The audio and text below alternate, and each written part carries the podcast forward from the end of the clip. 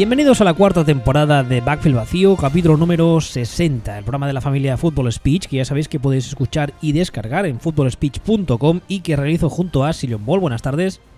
Muy buenas tardes. Que en Twitter es arroba Sillon Ball y a mí me podéis encontrar como arroba wbistuer. En el programa de hoy vamos a hacer una cosa. Justo antes de empezar a grabar os voy a contar una interioridad. Aquí Sillon Ball decía, hoy no nos va a entender nadie lo que queremos decir, pero lo vamos a intentar. A ver, os cuento. Em, imagino que a estas alturas ya habréis leído y escuchado cientos de análisis del draft, programas, podcasts varios. No voy a nombrar podcast porque como tengo una memoria de mierda me voy a dejar alguno y luego se lía la de Dios. Así que no voy a decir nombres, pero seguro que mm, habéis escuchado un montón ya. A, sin ir más lejos, Axel y Roger hicieron su particular análisis del draft, vamos a dejarlo así, en particular. y nosotros lo que queremos hacer es eh, un análisis del draft, pero no el análisis de los nombres eh, per se, no de los jugadores ni de dónde han caído, sino, en primer lugar, de la importancia posicional de cada una de las posiciones, y en segundo lugar, dentro de esas posiciones, qué es lo que se busca a la hora de draftear a este jugador o aquel. O aquel. Eh, las cosas que, digamos que para los scouts ah, hacen que un jugador destaque por encima de los demás, o lo que hace que los GMs decidan escoger a este o aquel. ¿Lo he explicado bien? Lo he explicado bien. Vamos a ver. Nosotros lo que, lo que vamos a hacer es partir de un concepto que es bastante claro. Estadísticamente, aparte esto es irrebatible. Y es que ningún general manager a la larga va a seleccionar mejor que otro. O sea, no hay un general manager. Olvidad todo lo que creéis que sabéis. No hay ningún general manager que seleccione, que draftee mejor que otro. Esto va a misa, estadísticamente, va así, y punto, no hay, no hay discusión posible. Yo esto lo he estado mirando últimamente, he descubierto, de hecho, que iba completamente a la contra de algunas cosas que vengo defendiendo durante años, como que Belichick draftea mal, por ejemplo, y he descubierto que es mentira. no, no, ¿cómo, cómo, cómo? ¿Estás diciendo que has descubierto que Belichick draftea bien? No, he, descubierto que todo el mundo draftea igual. Ah. he descubierto que a efectos prácticos esto es aleatorio, es un poco una, hasta cierto punto una lotería, y que todos los general managers mm, acaban drafteando igual. Es decir, unos tienen dos años malos y luego hacen tres buenos, unos tienen dos años buenos y luego hacen tres malos, pero estadísticamente lo pones en una tabla y el porcentaje de acierto es clavado. Es decir, y de hecho, como liga, se selecciona razonablemente bien. Es decir, eh, tú colocas en una tabla, en un eje, luego, eh, quién ha sido una selección, en qué ronda, digamos, y en otro eje colocas el rendimiento que ha dado por encima del jugador reemplazo, del jugador básico, y hay una relación directa.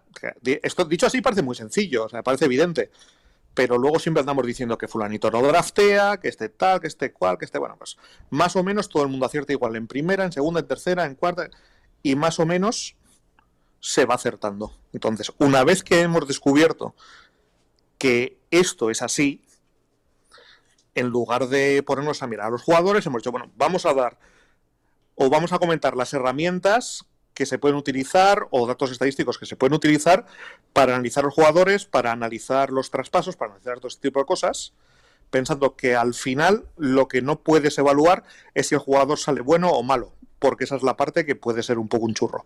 No sé si me estoy explicando. Suena mucho a mates y ya me he perdido. Que todo el mundo draftea igual de bien o igual de mal. Que no hay que no hay buenos drafteadores y malos drafteadores. Bueno, a ver si conseguimos, como tú decías antes, a ver si conseguimos que la gente nos entienda hoy. a, mí, ya me está costando, pero bueno. Que, a ver, pues más sencillo que esto, no hay nadie que draftee mejor que nadie. Punto. Todo el mundo draftea igual que bien. A ver, eh, lo primero que tú has puesto en, el guion son dos puntos. El primero, aparte de lo que comentabas ahora, de que ningún GM draftea mejor que otro, y has puesto una cosa entre, entre paréntesis que es Bill Polian y el efecto Wyatt Earp. ¿Me puedes explicar eso? Sí, bueno, a ver, esto es un, esto es un tema, esto existe, o sea, el efecto Wyatt-Earp es un efecto matemático que existe. Básicamente se llama así porque eh, Wyatt Earp, que era un señor, que era un... Kevin Costner, ¿no? Que era Kevin Costner, sí, o, o Kurt Russell, depende cuál sea tu referencia. Ah, es verdad. O incluso Henry Fonda. Por cierto, un, pequeño, un, pequeño, inciso. Si buscáis por algún motivo algún dato sobre Carl Russell eh, usando el asistente de Google, no le digáis Carl Russell, porque no se entenderá. Tenéis que decirle Currusel. ¿Como el Currusel deportivo? Totalmente. Vaya, interesante. Sí, es que el otro día lo descubrimos en mi casa porque queríamos saber la edad del buen señor. Y, oye, Google, ¿qué edad tiene Carl Russell? Y no nos entendía hasta que le dijimos Kurt Russell. Interesante. Después de este inciso que no lleva nada, siga usted, por favor. Seguimos. Bueno, pues eh, esto parte de que eh, Wyatt Earp estuvo metido en un montón de duelos en el, en el oeste y sobrevivió a todos. Era, era la versión yo en pistolero. Se metían todos los follones. Sí, pero este sobrevivía. Ah. No le partían la cara en ningún momento. Ah. Entonces, lo que, lo que ocurre es que joder, esto es extremadamente improbable estadísticamente que alguien se meta en un montón de duelos que son, mm, mm, no te voy a decir 50-50, pero casi casi y sobreviva. Bueno, pues el planteamiento matemático es que si tú te tiras en un país como Estados Unidos en aquella época, eh, hay montones y montones y montones y montones de duelos, habrá un momento que habrá alguien que sobreviva a 20 seguidos. Igual que si tiras 20 monedas, 20 monedas al aire, es muy difícil que te salgan que te salgan 20 caras. Pero si todo el mundo se dedica durante un montón de tiempo a tirar monedas seguidas al aire, habrá alguien al final al que le salgan 20, 20 caras seguidas. Definitivamente todo esto suena mucho a mates. Que, que cuando, básicamente, todo esto traslado quiere decir que cuando alguien tiene cuatro drafts buenos seguidos, es de churro. Y, tú, tú, lo, tú, lo, refieres al caso de Bill Polian, por ejemplo, que es un señor que en su día montó la dinastía de los Bills, que eh, jugó y perdió cuatro Super Bowls seguidas. Luego eh, estuvo brevemente en los Carolina Panthers cuando todavía eran un equipo en expansión y les montó un equipo que creo que fue en un solo año llegó a playoff. Y luego es el eh, considerado por todos el arquitecto, el padre de la dinastía Colt de los años de Peyton Manning. ¿Es así?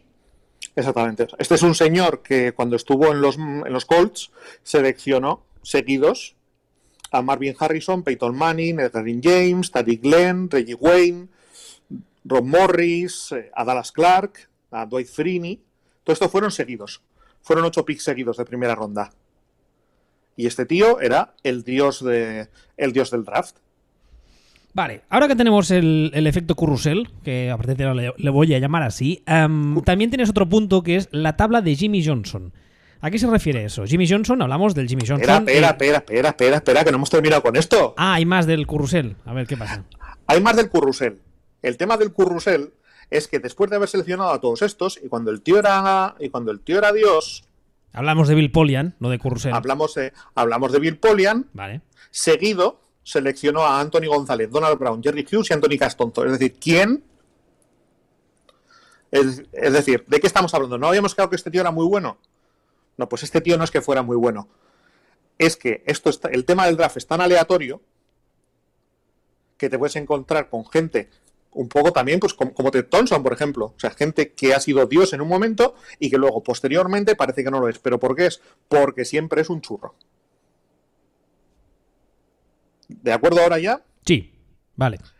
Vale, pues una vez que hemos establecido que seleccionar que seleccionar en el draft tiene un altísimo componente de azar, que es extremadamente aleatorio, Vamos a pasar a la siguiente cosa que estábamos hablando, que era de la tabla de Jimmy Johnson. Vale, para los que lleven poco en esto, Jimmy Johnson, buscadlo, es un señor que ahora mismo parece un ah, jubilado de Benidorm, lo que pasa que en versión americana, o sea, en Miami, Florida. Es un señor... Sí, es un, es un, es un señor de Miami. Es un señor de Miami, exactamente, siempre muy bien peinado y muy moreno. Eh, pero antes de ser todo eso, es el señor que eh, le coge a los Dallas Cowboys a Jerry Jones cuando los acabó de comprar y les hace ganar tres Super Bowls seguidas, porque para mí la tercera también es mérito de Jimmy Johnson. Luego se va a Miami, donde tuvo unos, tuvo unos años con Dan Marino que no estuvieron mal del todo, pero no pudo replicar eh, el éxito que había tenido en Dallas. Y desde entonces está en la, en la CBS, ¿verdad? Es la, con la tertulia con la de Jim Cower, con el señor ese que presenta que es afroamericano, que no recuerdo cómo se llama. Bueno, creo que, es, creo que es esa tertulia. Si veis un señor con el pelo blanco perfectamente peinado y siempre muy moreno, ese es Jimmy Johnson. ¿Qué dice la tabla de Jimmy Johnson? A ver, la tabla de Jimmy Johnson es una tabla que creó sorpresa Jimmy Johnson. No me jodas. Para otorgar un valor a cada pick del draft, de forma que se podía guiar a la hora de hacer, a la hora de hacer traspasos. Es decir, por ejemplo. Un valor numérico, hablamos. Un, un, valor numérico. Vale. Mm, para él, el pick número uno vale 3.000 puntos, el pick número dos vale 2.600, el 3 2.200, mm, el 12.200 y a partir de 227, 1. O sea, va decreciendo. Esto. Entonces, esto que puede parecer una curiosidad, cuando lo aplicas a los traspasos reales, resulta que cuadra. Es decir, que la mayoría de los traspasos se adecuan mucho, muchísimo a esta tabla. Buscadla, la, la tabla esta de, Jimmy Johnson, y es una herramienta estupenda para cuando vuestro equipo hace un traspaso en el draft, cuando hace un, un trade down o lo que sea, eh, comprobar qué es lo que ha pagado, qué es lo que ha recibido y ver si ha salido ganando o perdiendo en ese traspaso. De hecho, como ahora decía, cuando Jimmy Johnson llega a los Cowboys, que además llega ah, después de una etapa en el fútbol universitario muy exitosa, ah, cuando llega es el que empieza a aplicar este, su sistema, vamos, que hasta ese momento nadie había aplicado nada parecido, y no solo consigue montar un equipo que lleva, mm, cuando él lo coge, lleva años siendo, siendo un chiste de equipo, y lo convierte en, en yo diría, casi la dinastía de los 90, sino que además eh, lo que hace es que eh, nada más llegar hay una, parte de historia NFL que si no la conocéis buscadla porque es muy interesante que es el, eh, trade por Herschel Walker lo digo bien el nombre ¿sí no? sí. que en ese momento era el único pro bowler el único jugador de calidad que tenían los Dallas Cowboys era un running back y Jimmy Johnson en el momento además de su prime físico lo primero que hace al llegar a Dallas es coger a este señor y mandarlo, si no recuerdo mal, a Minnesota a cambio de un montón de picks de draft que luego convierte en eso, en la base de la dinastía Cowboy, drafteando a gente como Troy Aikman, como a, a, Smith, como al receptor que no me sale ahora el nombre, el eh, receptor principal de Dallas en la década de los 90. No me sale el nombre. Maldita sea. No, a mí, tampoco. Vaya, estamos mayores. Pero bueno, consigue una serie de gente gracias a, pues usando esa tabla, como ahora contaba Sillon Ball, a otorgarle un valor numérico a los, a los picks de draft y, hacer eh, trades con él. Que además, Jimmy Johnson era muy aficionado a hacer trades con los picks de draft. Sí. Era muchísimo y siempre sacaba, sacaba petróleo, siempre el tío. Lo curioso es que a estas alturas, la verdad es que no sabemos si la tabla encaja con, los, con la media de los traspasos porque los equipos se basan en ella, las franquicias, o encaja porque Jimmy Johnson se, bajó en los, se basó en los traspasos para hacerla, pero es que el caso es que encaja. Es que globalmente, de media, encaja. Entonces, pues os digo, echarle un vistazo, que es súper interesante. Y luego hay otro, hay otro tercer concepto que no está en el guion, pues esto, esto te va a venir de nuevas. A ver. Que se, me olvida, que se me ha olvidado apuntarlo, pero que es también importante que lo entendamos. Que estadísticamente siempre, siempre, siempre, cuando estás por debajo del pick número 5, es mejor hacer un trade down que seleccionar. Siempre. Hola, Bill Belichick. Anda. O sea, esta, esta, aleatoriedad del draft, es decir, cuanto más cerca estás del número uno, que en realidad es en los cinco, primeros, eh, cinco primeras posiciones, es donde menos varianza y es donde, por eso son los cinco primeros, menos posibilidades hay de, coger un, draft bust, de, fallar con el pick. Entonces, una vez que hemos salido del, pick número 5, una vez que hemos estado ya en el 6, se considera básicamente que en cada draft hay 5 blue chips, hay 5 jugadores de primerísimo nivel. Una vez que has entrado en el sexto, siempre te va a ser más práctico, siempre va a ser mejor obtener dos picks peores que seleccionar con el tuyo porque tienes más posibilidades de girar la rueda y estadísticamente tienes más posibilidades de conseguir un, jugador que funcione de primer nivel. No está mal, no está mal. O sea, esto, esto, lo sé yo y también lo sabe Bibliolichi, que me parece. Mm, al parecer es el único que lo sabe. Al, o sea, si nos guiamos por lo que pasa en los drafts. Bueno, y el GM de los, de los Seahawks. También. Ah, ¿Te parece que vayamos con lo que decía antes de la importancia posicional y empecemos ya a hablar de posiciones? Lo hemos, lo hemos ordenado, corrígeme si me equivoco, de la, de la posición más importante dentro de un equipo hasta la menos importante. ¿Sí?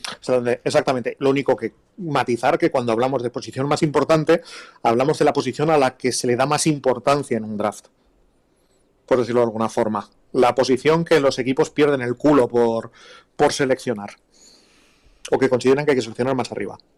Muy bien, la primera, creo que a nadie le pillará por sorpresa esto, es la posición de eh, quarterbacks. Y aquí hay una serie de conceptos, como os decía al empezar el programa, que los scouts o los GMs a la hora de draftear eh, miran o, se usan para guiarse por encima... Eh, perdón, es que estaba, estaba. Me has añadido algo en el guion de Alfonso Guerra y me había dejado todo loco.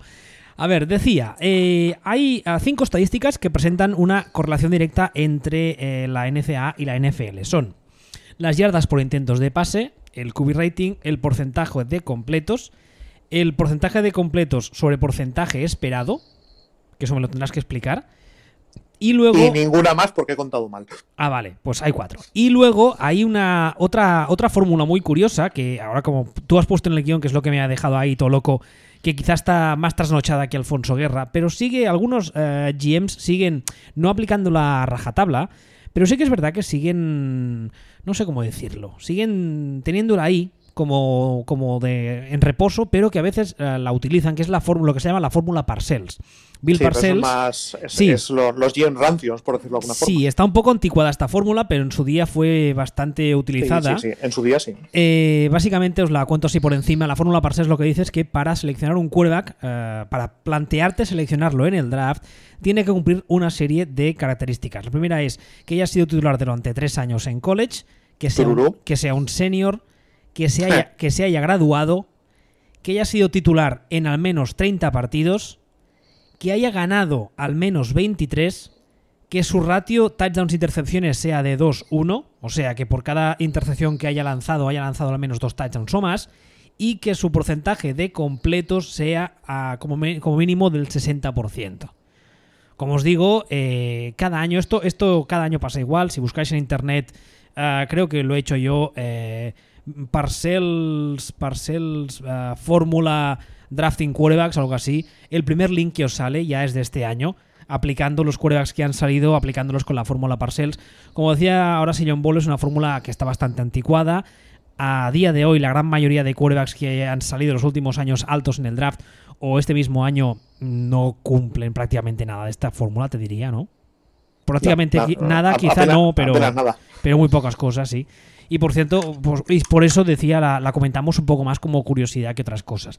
A partir de lo que hemos dicho, que insisto que son las yardas por intento de pase, el QB rating, el porcentaje de completos y el porcentaje de completos sobre el porcentaje esperado, hay una serie de condiciones de las que nosotros en el programa solemos hablar mucho, como el light test que son, por ejemplo, qué tal eh, lee el juego y pasa en, en, tráfico. No es lo mismo lanzar en profundo cuando estás con tu receptor uno contra uno contra el safety, que si no completas muchas veces el balón se va al suelo y ya está, que lanzar al medio del campo donde hay linebackers, hay eh, líneas de defensa que pueden tocar el balón, etc.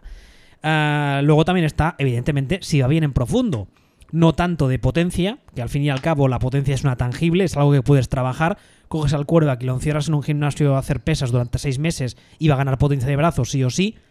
Como eh, lo que se llama en inglés la accuracy, la podríamos traducir por la puntería si va bien en profundo a la hora de lanzar y es preciso también en profundo. Ah, ¿Qué tipo de sistema ha jugado en college? Ya sabéis que muchas veces se habla del Pro Friendly, si es un sistema, digamos, con características más parecidas a los que se usan en la NFL. Si ha jugado en un snap normal o en shotgun, esto a día de hoy es muy, es, muy importante porque también os habréis, eh, eh, eh, os habréis hartado de leer muchas, muchos quarterbacks en los últimos años del draft que resulta que en college han jugado solo en shotgun, en la NFL todavía se, usa mucho el snap normal, sobre todo para el tema de engaños de carrera, etcétera. ¿Y qué pasa? Que los quarterbacks que draftean el primer mes o todo el training camp de novatos se lo pasan haciendo snaps eh, normales y haciendo, y haciendo, y haciendo dropbacks.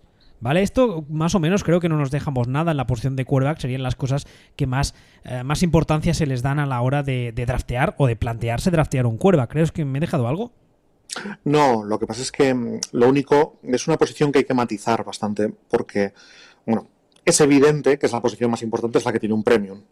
Es decir, un quarterback mediocre te lo puedes encontrar o un quarterback que se proyecta a, ni fu ni fa, digamos, te lo puedes encontrar en el top 10.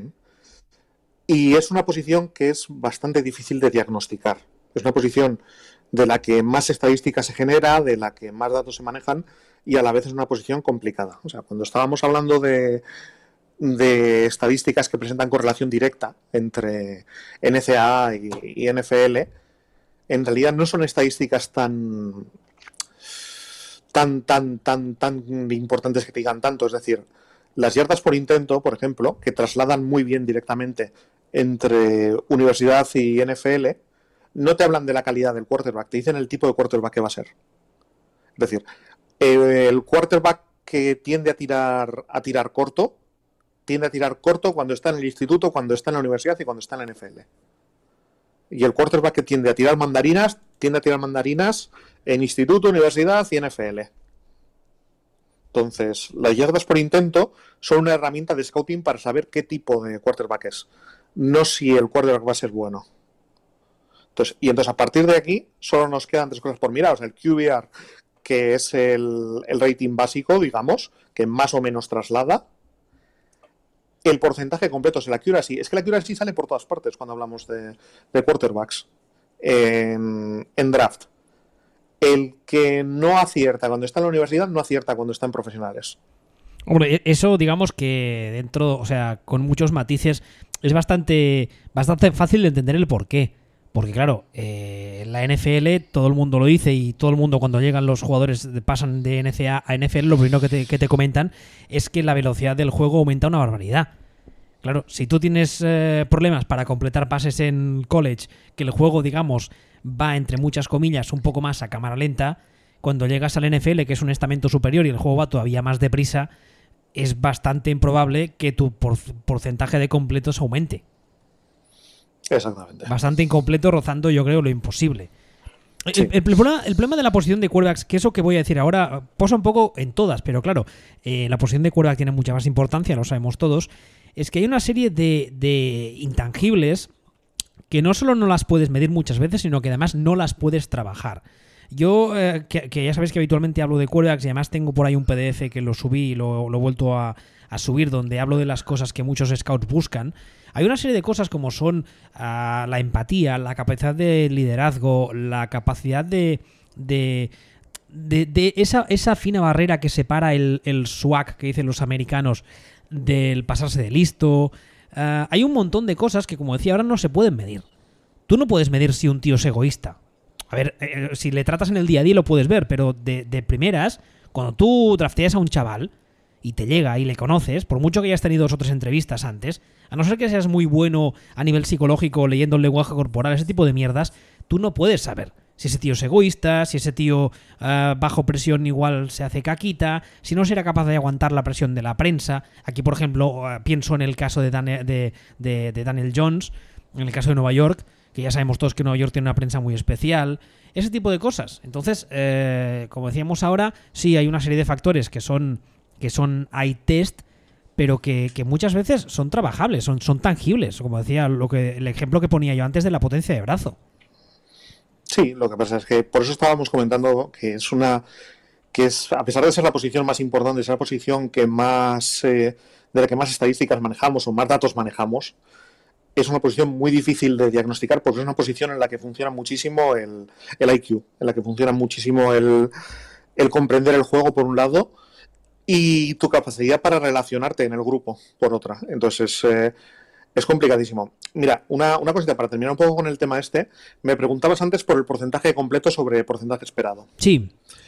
Vamos a ver. Eh, cada lanzamiento que hace un quarterback, mm, por, por, digamos, acudiendo al histórico, sabemos cuál es el mm, qué porcentaje tiene de posibilidades de éxito de llegar a, de llegar a su lugar. Exacto. Entonces, eh, se pueden hacer ahí lanzamientos fáciles y difíciles, como, como, cualquier, como cualquiera con dos neuronas le, podría entender. Entonces, eh, que un quarterback acierte en un lanzamiento que tiene un porcentaje de éxito de un 90% es normal. Que un quarterback ponga el balón en el lugar correcto en lanzamientos que tiene una posibilidad de éxito de un 15-20% es anormal Entonces, eh, vamos, a, vamos a pensar, por ejemplo, en los lanzamientos locos de, de Aaron Rodgers o los lanzamientos locos de los chips o este tipo de cosas, que ocasionalmente hay lanzamientos que son completos, que dices, no sé cómo ha hecho eso. Bueno, pues el porcentaje de aumento entre su nivel de, de completos y el nivel de completos que cabía esperar, ese, ese es el ratio más importante, esa es la estadística más eh, importante, o más que más importante, la que mejor predice el éxito de un quarterback eh, a futuro en NFL. ¿Me he explicado? Sí, sí, creo que sí. También te digo una cosa, que si yo no fuese el que hace este programa, hoy no lo escuchaba. Suena mucho a mates, pero bueno, creo que sí te has explicado. La, capacidad de un quarterback para, para enchufar lanzamientos difíciles es más importante que la capacidad para enchufar y punto. Perfecto, ahora sí, creo que lo he entendido mejor. Bueno, uh, creo que de la posición de cuerda que ya hemos hablado, que es, uh, no sé si nos hemos dejado algo por añadir o pasamos a la siguiente. No, pasamos a, pasamos a la siguiente. O sea, esto no hay mucho más que decir porque básicamente si tú tienes un quarterback franquicia, seleccionalo en el número uno. E incluso, incluso si tú crees que tu quarterback eh, franquicia eh, lo tienes ahí para seleccionar en el draft y tú tienes para seleccionar en las posiciones 3 y 10, seleccionalo en la 3 porque tu carrera como GM va a ir seleccionada a ese quarterback. ¿Hablas, de, ¿hablas de, los Giants? Puedo hablar de los Giants. Es el motivo para entender la gilipollez que han hecho los Giants. Y ahí lo dejo. Ah, a ver, la siguiente posición en importancia posicional respecto al draft es una posición que eh, per se no es una posición, es, una, es un concepto que ha aparecido relativamente nuevo en los últimos años, que es el de Edge Rusher. ¿Qué es un Edge Rusher? Pues, eh, como decía ahora, un edge rusher per se no es una posición, porque podría ser un defensive end, podría ser un linebacker exterior, etc. Edge rusher se considera básicamente todos los tíos que son capaces de, presionar al quarterback por el exterior, de que son capaces de entrar por velocidad, de superar a la línea ofensiva, etc.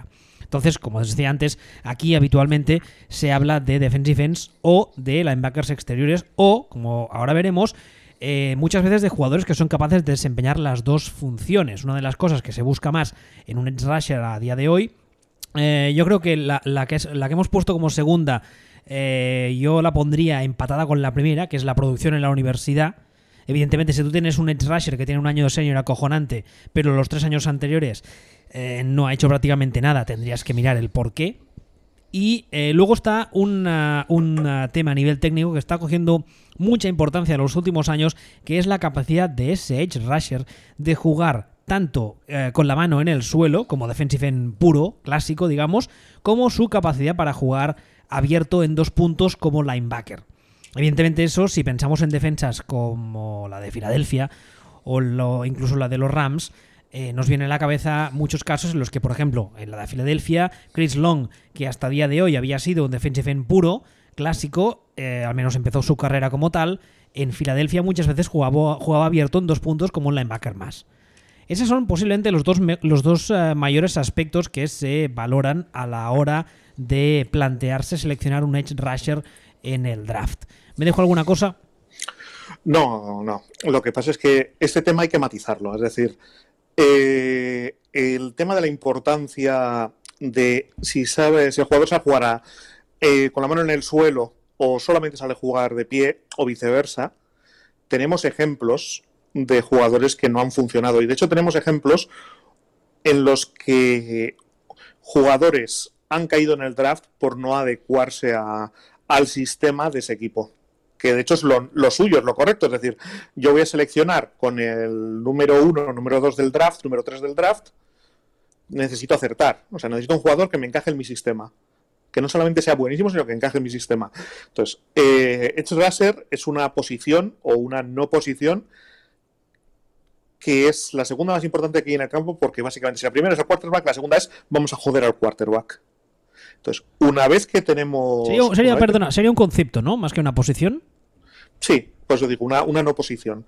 Entonces, una vez que tenemos esto claro y pasamos al tema del si el jugador nos encaja o no se encaja, hay habido elecciones que han sido malas elecciones y han sido malas elecciones porque se han seleccionado tíos con muchísimo talento para jugar de una forma en la que no en la que no les iba bien. Confiando en, bueno, pues este chico en la universidad ha jugado en dos puntos, le voy a hacer jugar en tres puntos en, la NFL. No tengo nada que me demuestre que sabe hacerlo. Bueno, le voy a enseñar yo. Bueno, pues a veces se le enseña y a veces, y a veces fracasa. También, te, también te diré que eso a nivel de departamento de scouting... Mm, no solo, no solo departamento de scouting, sino que el tío que al final es el que toma la decisión de decir lo que tú decías ahora. Este tío lleva, por decir algo, tres años en la Universidad de Huachachinga jugando en dos puntos, pero como es un de rusher cojonudo, yo lo voy a draftear y por mis huevos morenos lo voy a poner a jugar de defensive end con tres puntos porque ya le enseñaremos. Eh, hombre, a ver. Mm, Mira, el, otro día tenía una discusión yo en Twitter sobre Solomon, Solomon Thomas, el defensive end de, los Niners. Yo también, también, hablaba el otro día de él, que me ha, me, ha, me, ha, resultado una decepción bastante grande también a nivel, a nivel pro. Sí, pero en ese momento, en ese momento tú no puedes, realmente es difícil criticar la selección en el momento en el que se hace, cuando para absolutamente todo el mundo es el pick 3 y es que no hay más, o sea, es el es el, el jugador que hay que coger porque los demás son peores y este es buenísimo. No, y no solo eso, sino que además eh, cuando, el, cuando los Niners lo escogen es una necesidad real y palpable. Eso sí, pero es una necesidad real y palpable que juega de forma diferente en la universidad a como se le intenta hacer jugar en la NFL y no se adapta. Pues aquí yo creo que el problema es de, es de staff. El problema puede ser de staff o el problema puede ser de la persona que decide hacer el pick que a pesar de que es consciente de que el fit no está ahí, de que no, de que realmente no encaja en el sistema, cree, cree que el jugador tiene tanto talento que puede pasar por encima de eso. Que es curioso porque además hablamos del caso de un, de un equipo que en su lado ofensivo tiene a un señor que una de las cosas que le hemos, le hemos alabado durante, durante todos estos años es, es que es capaz de modificar su sistema para adaptarse a tíos tan dispares como uh, Garópolo el año pasado, los pocos partidos que jugó, o eh, mi amigo Matt Shop hace años en Houston. Sí, pero las defensas no, son exactamente igual que los ataques. No, no, evidentemente, pero además muchas veces de las defensas se ha dicho que en teoría, en teoría, son eh, más fáciles que los ataques a la hora de meter jugadores nuevos. Porque digamos que destruir siempre es más fácil que construir. Y efectivamente, y por, para añadir una cosa más sobre esta posición, ¿por qué es importante que el jugador, o por qué, si el jugador no puede jugar de en las dos, en esas dos posiciones de partida, cae en el draft? O coger uno que solamente puede jugar en una posición en un lugar demasiado alto es un error. Porque dentro de dos años yo te cambio de coordinador defensivo y el jugador que le valía a uno, de repente ya no le vale al siguiente. Claro. Hay, que, hay que, hay una chorrada, pero hay que pensar a largo. Exactamente, es lo que te voy a decir. Hay que intentar pensar a largo plazo, aunque eh, sabiendo que en largo plazo hay muchos eh, factores que tú no vas a poder controlar, como es lo que tú dices ahora mismo. Que te cambien el coordinador defensivo. Tú no puedes saber si el equipo va a ir como un. Como un vamos, va a ser una castaña y en cuatro años tienes un owner de estos un poco volátil que te va a cambiar todo el staff, va a empezar de cero y el coordinador que entre nuevo resulta que tú eh, estabas jugando una 4-3 porque tenías un coordinador clásico de 4-3 y te entra uno de 3-4. Y de repente ese rusher cojonudo que en 4-3 estaba jugando como defensive end clásico de toda la vida, viene este señor nuevo y te dice, no, no, tú ahora vas a jugar de linebacker exterior en una 3-4. Mm, y, oiga, es que yo no sé jugar de esto. Ah, pues no, no es mi problema, porque es mi sistema. ¿No sabes jugar de esto? Pues a la puta calle. Es tan, simple, y, como y en ese momento, claro, y en ese momento sale el pues menos puta mierda de pick número 3 que hiciste. Ah. Sí, sí. A ver, eh, más posiciones. Después del Edge Rusher vendría el eh, Defensive Tackle. Aquí hay básicamente un gran punto que es el que los, eh, como decíamos todo el rato, el que los scouts, que los GMs usan para basarse a la hora de seleccionarlo o no. Si es que es, eh, usando un concepto muy popular que todos entenderéis ahora, si es un armario ropero o si es un rusher interior. ¿Qué queríamos decir con eso? Muchas veces cuando en un, en un esquema defensivo, cuando tienes un defensive tackle de estos grandes, de estos físicos, muchas veces eh, su tarea básica es encargarse de una puerta, como mucho de un par de puertas, ¿vale? Le dices, por esta puerta de aquí no va a pasar nadie, la cierras porque, por ejemplo, si van a correr, que no corran por tu puerta y si hay un cuerva que sea móvil, obligarle a salir por el exterior. ¿Por qué? Porque en los exteriores suele haber gente más rápida que es capaz de enfrentarse a ese quarterback móvil mucho mejor de lo que haría de, lo que lo haría un defensive tackle. ¿Vale? Pero es que además, eh, como decimos, eh, como en la posición interior, de, los ah, últimos años para acá, que ha ganado tanta importancia la presión al quarterback, si es que nunca ha dejado de tenerla, eh, el defensive tackle que es capaz de generar presión por el interior es algo que va muy buscado. ¿Por qué? Porque es muy fácil de entender. Si tienes un defensive tackle que además de la presión que puedas ejercer con los defensive ends o con los linebackers exteriores por los exteriores de la defensa, de la línea, vamos, tienes a un eh, tackle que encima de ser un tío grande, es un tío que es rápido, es capaz de usar sus manos y de penetrar en el pocket por el centro, ahí tienes un tesoro. Pues sí, es que de eso se trata. Es que esa es la diferencia. Eso es lo que hace que un defensive tackle eh, aparentemente élite pueda ser un pick 1, 2 o 3 o te vayas al número 15 o al número 20. Ah, aquí hay, una cosa aquí que me llama la atención y es que Ed Oliver, que en principio está listado como defensive tackle de la, Universidad de Houston, era un prospecto del cual se ha, se ha estado hablando muchísimo antes del draft y ha caído al número 10. ¿Pero por qué ha caído al número 10? En principio, a mí me consta que como Rasher tiene, tiene capacidades, aunque sea por el interior. El problema que tiene, el problema que tiene es un problema de tamaño, es decir, eh, pero es un problema inverso. Vamos a ver, eh, es un tackle que es un raser, pero resulta que es demasiado o le falta velocidad para el exterior y le falta tamaño para el interior. Ya. Ya te entiendo. Por decirlo de alguna forma. Entonces, este es un problema que no se da demasiado. Pero ahí la duda es si podrá trasladar la producción de universidad a la a NFL porque no le va a llegar. Es decir, de hecho, estando en el número 10, ha salido como ha salido como un defensive tackle top o casi top, pero como solo como solo sabe hacer una cosa o genera dudas, pues está en la zona baja de eso, pero realmente es normal que haya estado, es normal que haya estado ahí, o sea, es que salió el número 10, no ha salido más abajo. Si en lugar de, si la duda hubiera sido la contraria, o sea, si lo que hubiéramos dicho ha sido, no, Ed Oliver es muy, muy grande para la carrera, pero no, y es muy bueno parando la carrera, pero le, pero le cuesta llegar al quarterback. Bueno, y ahí ya no estaríamos hablando del pick 10, sino del pick 20. Vale. ¿Correcto? Sí, sí, sí. O sea, o sea, tiene características para ser un pick bueno, pero es que, pero tiene otras que no, o sea, tiene fallos directamente. O sea, es normal que haya salido donde ha salido. Ah, ¿Algo más que quieres añadir de los defensive tackles o paso a la siguiente posición? No, o sea, por, concluir, que es una posición que si realmente que si realmente un raser interior ahora mismo mm, funciona, es capaz de llegar al quarterback, es incluso más, más valioso que un edge raser. O sea, un defensive tackle que llega al quarterback de verdad no sería la tercera posición por importancia posicional, sino sería la segunda.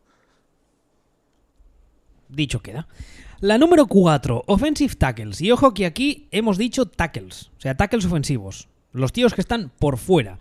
Aquí ah, básicamente hay dos cosas que en la NFL moderna se ah, valoran por encima del resto y es que eh, además son dos cosas que van muy ligadas la una con la otra, que son el movimiento lateral y el juego de pies. ¿Qué es el movimiento lateral? Muy fácil. Eh, todos tenéis, eh, seguramente, si cerráis los ojos, imagináis el enfrentamiento típico entre un defensive end o un linebacker exterior y un tackle ofensivo. ¿Qué suele hacer el defensive end? Intentar ganar el exterior. ¿Por qué? Muy fácil, porque suelen ser tíos más pequeños que los líneas ofensivos y lo que buscan es usar su velocidad, su baza, para ganar el exterior y llegar por fuera al quarterback, porque si se meten por dentro pueden encontrarse, por ejemplo, con que tengan que enfrentarse un 2 contra 1 contra el tackle y el guardia, ¿verdad? Muy bien. Eh, si ese offensive tackle tiene un buen movimiento lateral y un juego de pies rápido que le permita moverse pues eso, rápido, de forma lateral, valga la redundancia, lo que hace es eh, aumentar mucho su valor porque se puede enfrentar con ciertas garantías contra los edge rushers que tienen eh, esa punta de velocidad y que como estamos viendo ahora cada vez más en la NFL son el pan nuestro de cada día. Básicamente es eso, que tiene una buena agilidad de pies. Porque como os decía antes con los quarterbacks, si de tren eh, superior o incluso de tren inferior le falta un poco de físico o incluso le falta tamaño, Oye, le pones a comer, le pones a hacer pesas como un campeón y el problema se soluciona. Pero si es un tío que su agilidad de pies o su juego de pies per se no es muy, eh, no es muy eh, destacable, ahí tienes un problema. ¿Se puede trabajar el juego de pies? Hombre, sí. Pero cuesta más, por ejemplo, que hacer pesas. Eso os lo dirá cualquier entrenador, eh, preparador físico. Hacer pesas es fácil. Ganar peso a estos niveles de, de preparación física es fácil. El juego de pies ya es una cosa más complicada. Y encima tener un juego de pies efectivo para enfrentarte a tíos que mm, embisten como toros y que encima las 40 eh, yardas te las corren en 4 o 5, eso ya es más complicado. ¿Me he dejado algo? No, o sea, sobre el tema de la ITES, no. Esta, bueno, sí que quería marcar que esta posición de líneas ofensivos exteriores, a partir de aquí es donde viene el salto. Es decir, quarterback va primero, después tenemos los jugadores que son capaces de llegar al quarterback, ya sea por fuera o por dentro, o sea, los edge rushers o los defensive tackle, y aquí viene una línea y aquí ya pasamos al nivel 3. De aquí para abajo son posiciones ya en otra escala. Y eh, esta posición en concreto, de hecho casi toda la línea ofensiva, pero esta posición en concreto es una posición que está perdiendo valor posicional año a año. Es decir, hace cinco años tú te encontrabas defensive tackles, o perdón, eh, eh, tackles ofensivos seleccionados en el pick número uno, número dos. Pero ¿qué ha pasado? Que ha empezado a, ha empezado a entrar a las estadísticas, se ha empezado a mirar, se ha empezado a mirar rendimientos, y resulta que con mucha diferencia, pero mucha, es la posición en la que es más difícil acertar con un jugador. Es decir, eh, de todas las posiciones de NFL, la que es más un churro, si voy a acertar con uno bueno o no, son los tackles ofensivos. Entonces, cuanto más churro es, más, más práctico te es seleccionar dos en tercera ronda, a ver si alguno sale bueno, que coger uno con el pick número 5. ¿Correcto? Sí, sí. Vamos explicando. Vale, bueno, pues este descenso de los offensive tackles está bien, se está viendo últimamente. Y es un poco también por eso, porque es que no hay forma de juzgar un offensive tackle más que a ojímetro. Y eso es un problema. Me, viene a la cabeza la famosa frase del tackle para 10 años. Claro, es que no, si, si tú encuentras un tackle, es un tackle para 10 años. Pero encontrarlo, tú vete echando la vista atrás y pensando en tackles de primera ronda de los últimos años. Jake Long. ¿Eh? Vete echando la vista y no solo. Ayer mismo ha salido que eh, no han cogido el quinto, la opción de quinto año de Jack Conklin, por ejemplo. Sí, sí. O sea, vete echando para atrás y a ver cuántos tackles, a cuántos tackles se selecciona la opción de quinto año de contrato de los de primera ronda. Mm, pocos o, últimamente ya ninguno por esto, pues porque es que no se acierta con los offensive tackles, es lotería 100%. Y este año en el draft se ha visto que tackles eh, ofensivos en primera ronda cada vez salen menos y este año salió muy pocos. Entonces, ahora que viene eh, ese segundo grupo del que tú hablabas ahora, la primera posición de este segundo grupo es la de cornerback. El... segundo grupo empezaba con los offensive tackles, ahora ya estamos, los cornerbacks van en la misma línea. Ah, vale. Eh, dicho eso, aquí hay básicamente dos aspectos que en la NFL moderna se, se valoran por encima de los demás. El primero es si es, eh, si es físico, como placador, si cuando el receptor coge el balón o cuando es una jugada de carrera puede aportar a la hora de placar. Ya sabéis que hay muchos cornerbacks que, el contacto físico... ¿Estás, ¿Estás entero? Estoy entero, te estoy borrando cosas. Ah, vale, es que he oído ruido, digo, a ver, igual se ha caído algo. Eh, decía, eh, si son capaces de ser un factor que sume en cuanto al juego defensivo de, placaje, por así decirlo. Y el segundo punto es si son eh, capaces de entrar en blitz. Ya sabéis que hay muchos defensive eh, coordinators muy imaginativos. De nuevo me viene en la cabeza Filadelfia, que les gusta mucho jugar con esa carta si la tienen disponible con eh, los cornerbacks entrando, al blitz. Yo creo que esos serían los dos grandes aspectos que en la NFL moderna se, se, valoran a la hora de seleccionar o no a un cornerback en el draft. ¿Hay algo que quieras añadir? Aparte de borrarme cosas en el guion. Ahí. voy hablando y voy viendo cosas que se borran y se añaden y es como un poco kafkiano, pero todo bien, todo bien. Todo, ¿Cómo es eso que dicen? Cosas del directo. Sí, va, mientras no te conviertes, levantes eh, convertido en una cucaracha, todo va bien. Entonces, eh, eh, sobre el tema de los cornerbacks es lo que has dicho tú. Es decir, realmente para diagnosticar el cornerback es una posición extremadamente física. Entonces, tienes que contar con, por una parte, lo que es eh, la técnica de placaje del cornerback, es muy difícil enseñar a un cornerback en la NFL. Perdona, que, perdona que te corte. Eh, si eh, de vez en cuando, cuando Ignasi se acuerda de entrar en Twitter, eso, estas cosas habla mucho. Él que además es entrenador de secundaria y que mm, él nos lo dirá, pero os lo digo yo. A la hora de enseñar fundamentos, especialmente los chavales jóvenes, para mí es de los mejores entrenadores de España.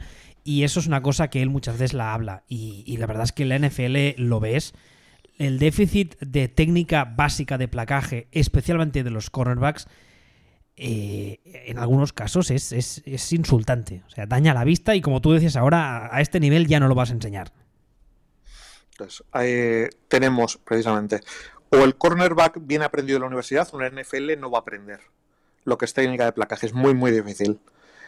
A partir de ahí tenemos dos factores que son físicos, o un factor físico que realmente pues es la velocidad, la capacidad de cambio de dirección y todo esto. Y luego tenemos otra, otra cuestión, que es que el cornerback es una posición en la que cada vez se está valorando más eh, el IQ del, jugador, la capacidad de... el fútbol IQ, la capacidad para leer las situaciones. Cada vez hay más juego en zona, cada vez se le pide a los cornerbacks que hagan más cosas, cada vez se les pide más que entren en blitz y sepan cómo entrar.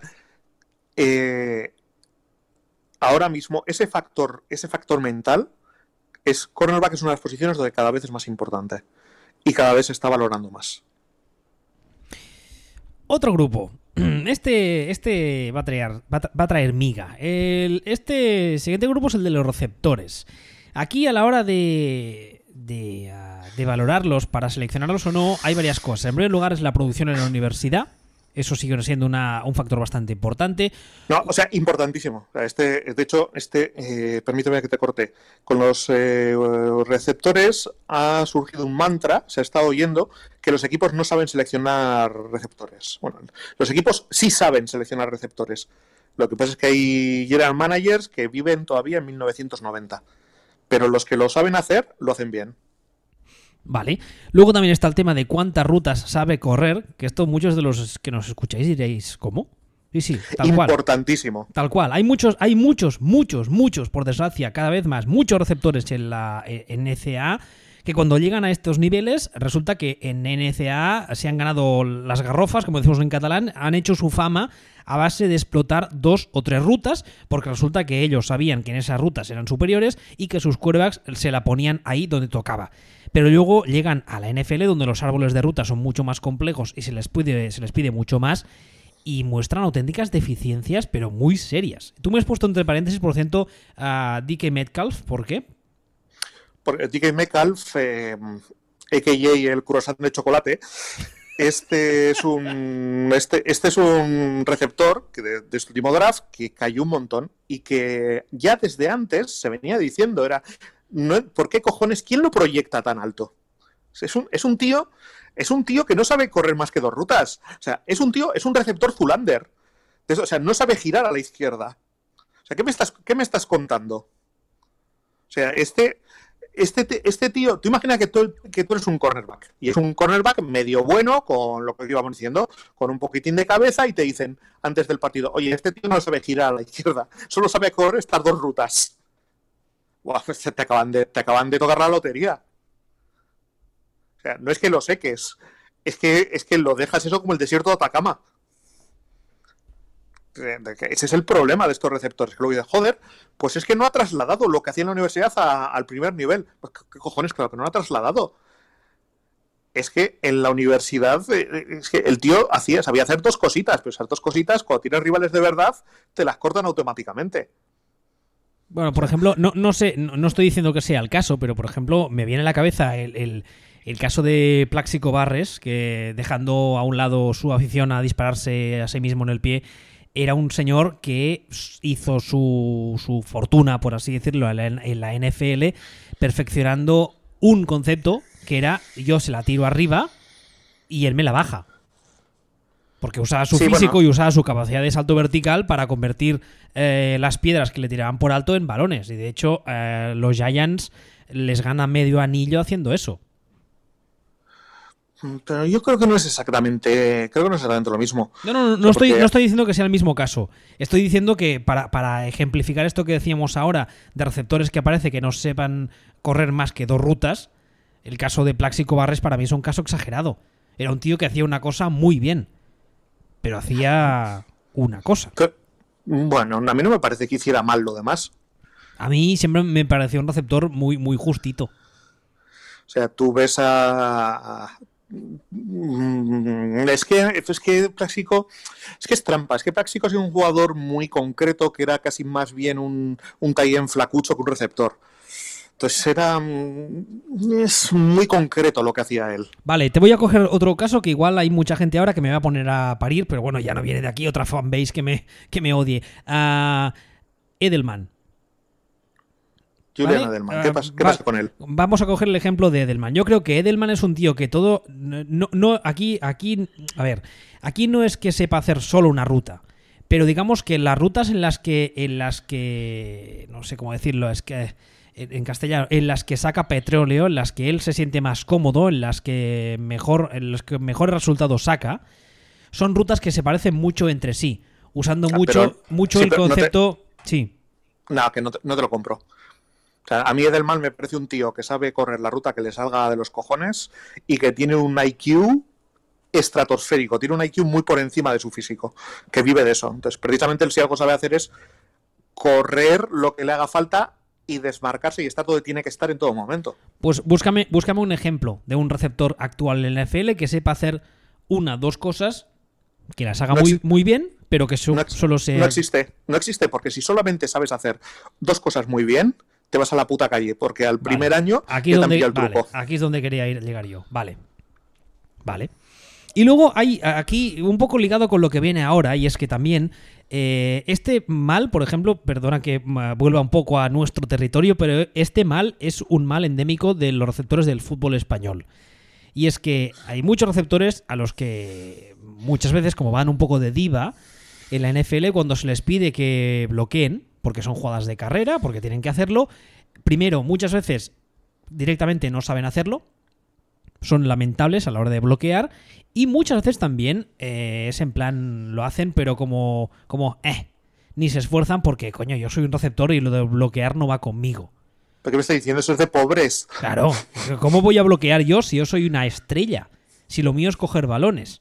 Eso, insisto que es un mal endémico de los receptores del fútbol español, que a mí es algo que me ponía negro cuando entrenaba. Y en la NFL también se ve muchas veces eso, ¿no? Que hay receptores que en college, por sistema, por, yo qué sé, por, por decir algo, Texas Tech, que son o, Washington State ahora, que es Michael Leach está, Mike, Mike Leach está ahí. Son sistemas en los que es pase, pase, pase, pase, pase, pase, pase, pase, y claro, esos receptores luego llegan al NFL y les dicen, le dicen, oye, no, es que mira, en esta jugada es una carrera por el exterior, el running back tiene que coger tu espalda y tú tienes que meterte hacia el interior como si hicieras un slam, ir a buscar el hombre exterior del linebacker y bloquearlo. Y resulta que si el receptor te lo hace, si te lo hace, el bloqueo que intenta hacer es de risa. Entonces, eso es una cosa que también se busca mucho en los receptores que se draftean, que sepan bloquear y que cuando lo hagan mm, le pongan ahí, con perdón, le pongan los dos huevos. Eso es la típica cosa que Belichick ve un receptor que bloquea y que se deja las narices ahí bloqueando y se le hace la boca agua. Y dice, este tío lo quiero yo. Aunque luego recibiendo balones sea, sea del montón. Pero es el típico receptor de Belichick. No sé si estás de acuerdo ahí. Bueno, Belichick, de todas formas, Belichick sí que es de, aplica la aplica mucho la teoría de yo no sé eh, seleccionar, draftear receptores. Aquí, así que no lo selecciono, lo selecciono tarde. Este año, de hecho, es una cosa rarísima, que selecciono uno en primera ronda. Y ahí busco virtudes secundarias como a ver si son capaces de repartir hostias como panes pero de normal, tú cuando seleccionas un receptor eh, en el pick número 5 del draft, tú lo que estás buscando es que ese tío en la universidad haya destruido a todo el mundo y que sea capaz de hacer absolutamente todo lo que es posible que tenga que hacer un que hacer un receptor, desde correr todas las posibles rutas hasta cuando la jugada se va a la mierda ser capaz de leer a su propio quarterback, improvisar y saber dónde se tiene que poner para darle una salida. Por cierto, cuando he empezado este punto, he dicho receptores y no he especificado que aquí no hablamos de wide receivers. Aquí estamos hablando en el punto 6 de receptores, de targets, por así decirlo. Y dentro de este punto está lo que viene ahora, que son los Tyrens. Y dentro de este punto, eh, una de las cosas que también se busca muchísimo, porque cada día, por desgracia, es más rara en la NCAA, es Tyrens que sepan bloquear. No, es que eso es lo que marca la diferencia, es que no hay otra. Gronkowski. ¿Mm? Gronkowski. Gronkowski bloqueaba como Dios. Pero no solo eso, por ejemplo, tú vas a buscar a un señor que ya está retirado, que ya eh, sus días de gloria ya hace un poco que han pasado, como era Tony González, y una de las cosas que siempre se, se, destacó de Tony González es que cuando entró en la NFL, sus capacidades como bloqueador eran me, y el primer consciente de que así era era él mismo, y que durante toda su carrera se dejó los huevos trabajando los entrenos para aprender a ser mejor bloqueador lo cual nos da una idea de la importancia que aún a día de hoy tiene el hecho de que un Tyren sepa bloquear. No, es que es lo más importante, insisto, en un Tyren. Es decir, a ver, tácticamente, si tú en el campo pones un Tyren con un Tyren receptor, un, Jimmy Graham, por decirlo de alguna forma, un tío de este perfil, un, Noah Fant, de los que han salido este, este draft, yo como coordinador defensivo sé que ese tío está ahí para recibir un pase. Y sé cómo tengo que actuar. Si tú me pones en el campo un Gronkowski, que vale que es el ejemplo supremo, pero es un poco el motivo por el que Hawkerson ha salido tan alto este draft, porque bloquea. Entonces Hawkerson es un tío que es muy grande, que es muy buen receptor y que bloquea. Entonces tú pones a un tío de estos en la línea con, junto a otro tag y estás jodido y, la defensa está jodida. Claro, porque no sabes qué va a hacer. Porque, exactamente. Porque te puede hacer las dos cosas. Exactamente. En el momento en el que tú encuentras un tight que es capaz de bloquear y de recibir, como por ejemplo este, no me, no me sale ahora mismo el nombre, este de los Niners, que fue quinta ronda el año pasado. Kettle. En el momento que encuentras uno así, tu ataque automáticamente cobra una dimensión nueva, porque la defensa está jodida porque ya no eres monodimensional. Ya no es. Si está ese tipo ese tío ahí, no es necesariamente para, para coger el balón. Puede, puede aparecer el running back corriendo detrás de él. Mira, te voy a poner otro, otro ejemplo. Ah, hace ya unos cuantos años, cuando todavía entrenaba y entrenaba con Ignacio y tal, una vez nos enfrentamos, creo que fue un playoff, a un equipo que tenía a dos quarterbacks. Eh, pero lo más, lo más, no es una broma, ¿eh? no me lo invento, la verdad es que da mucha risa, pero es así. Uno era blanco y el otro era negro. Cuando sacaban el blanco, cuando sacaban al blanco pasaban. Cuando ponían el negro corrían. No es broma, no me lo invento, ¿eh? se lo podéis preguntar a Ignasi tal cual. ¿Qué, eran los, estereotipos de Albuquerque? No, no, no os, diré, el equipo, era un equipo de aquí, pero eh, el quarterback eh, negro era corredor y entonces cuando sacaban al quarterback negro hacían algún tipo de jugada de carrera o de engaño o alguna keeper y cuando sacaban al quarterback blanco era una jugada de pase. Y eso se, cumplía siempre. Entonces, para Ignasi a nivel defensivo, claro, le, le hacían un regalo a, nadie, se le ocurrió convertir a ese quarterback negro en un running back. Bueno, él, cuando estábamos en la banda jugando contra ellos, muchas veces venía y me lo decía, es que estoy por ir cuando termine el partido y darle un beso en la frente a ese coordinador ofensivo. Porque claro, a mí como, como coordinador defensivo me hacía la vida mucho más fácil, es lo que tú acabas de contar. Y, es, un poco, pues eso, pues al revés, ¿no? Si tú como coordinador defensivo te estás enfrentando a esos tíos que tienen a ese jugador y lo ves en el campo, y si solo sale al pase, te hace tu trabajo mucho más fácil. Luego, luego está, el hecho, está el hecho de que vas a tener que coger a un tío que atléticamente sea capaz de cubrir en uno contra uno a ese Tyren. Lo cual, en los años de gracia de Jimmy Graham, había muy pocas defensas que pudieran hacer eso. Y ahí tienes otro problema. Vale. Pero de entrada, si tú tienes un señor que sabes que va a salir al pase sí o sí, porque bloqueando es lamentable, bueno, pues Claro, a nivel, a nivel, eh, a nivel de, planteamiento táctico ya te han hecho el trabajo. No, es que ya es otra cosa. Es que ahí tú directamente dices, joder, pues si va a salir a recibir, le pongo un quarterback, perdón, un cornerback grande a cubrirle. Claro, que luego, insisto, luego veremos si lo consigue o no. Que esa es otra guerra. No, pero es que si tú a un Taigen bloqueador o un Taigen que no solo coge, sino que bloquea, le pones delante un cornerback, aunque sea un cornerback grande, le, pasa por encima, le apisona, lo destruye, lo, aplasta. Claro, ese es, ese es, el tema. Entonces, claro, eh, por resumir un poquitín todo esto, al final es, eh, si tú encuentras un Taigen receptor, porque vamos a dar por hecho que todos son receptores, encuentras uno que además bloquea, es top 10 del draft. 11, 12, 13 si quieres. Y si, y si encima a ese señor le cae a Belichick, te gana, dos, te, gana dos anillos. Eso sí. Y, pero si es un si es un Taigen que solo sabe recibir, eso no es un Taigen, es un receptor grande y ahí ya tienes que ver si es capaz de, de ganar uno contra uno por velocidad, digamos, como si fuera un, un wide receiver, a un, a un cornerback. Y ahí estamos hablando de final de primera ronda en los mejores casos. O sea, es que este año ha sido muy, muy evidente con Hawkerson y Noah Fant, que son los dos estereotipos. Uno, absolutamente top, como Hawkerson, con características de top 10, y el otro, pues un, un normal de élite como receptor, final de primera ronda. Eso es lo que valen esas posiciones. TJ Hawkerson, que es de Iowa, que se ha ido a Detroit, y Noah Fant, que también es de, Iowa, que se ha ido a Denver, por si alguien tiene interés.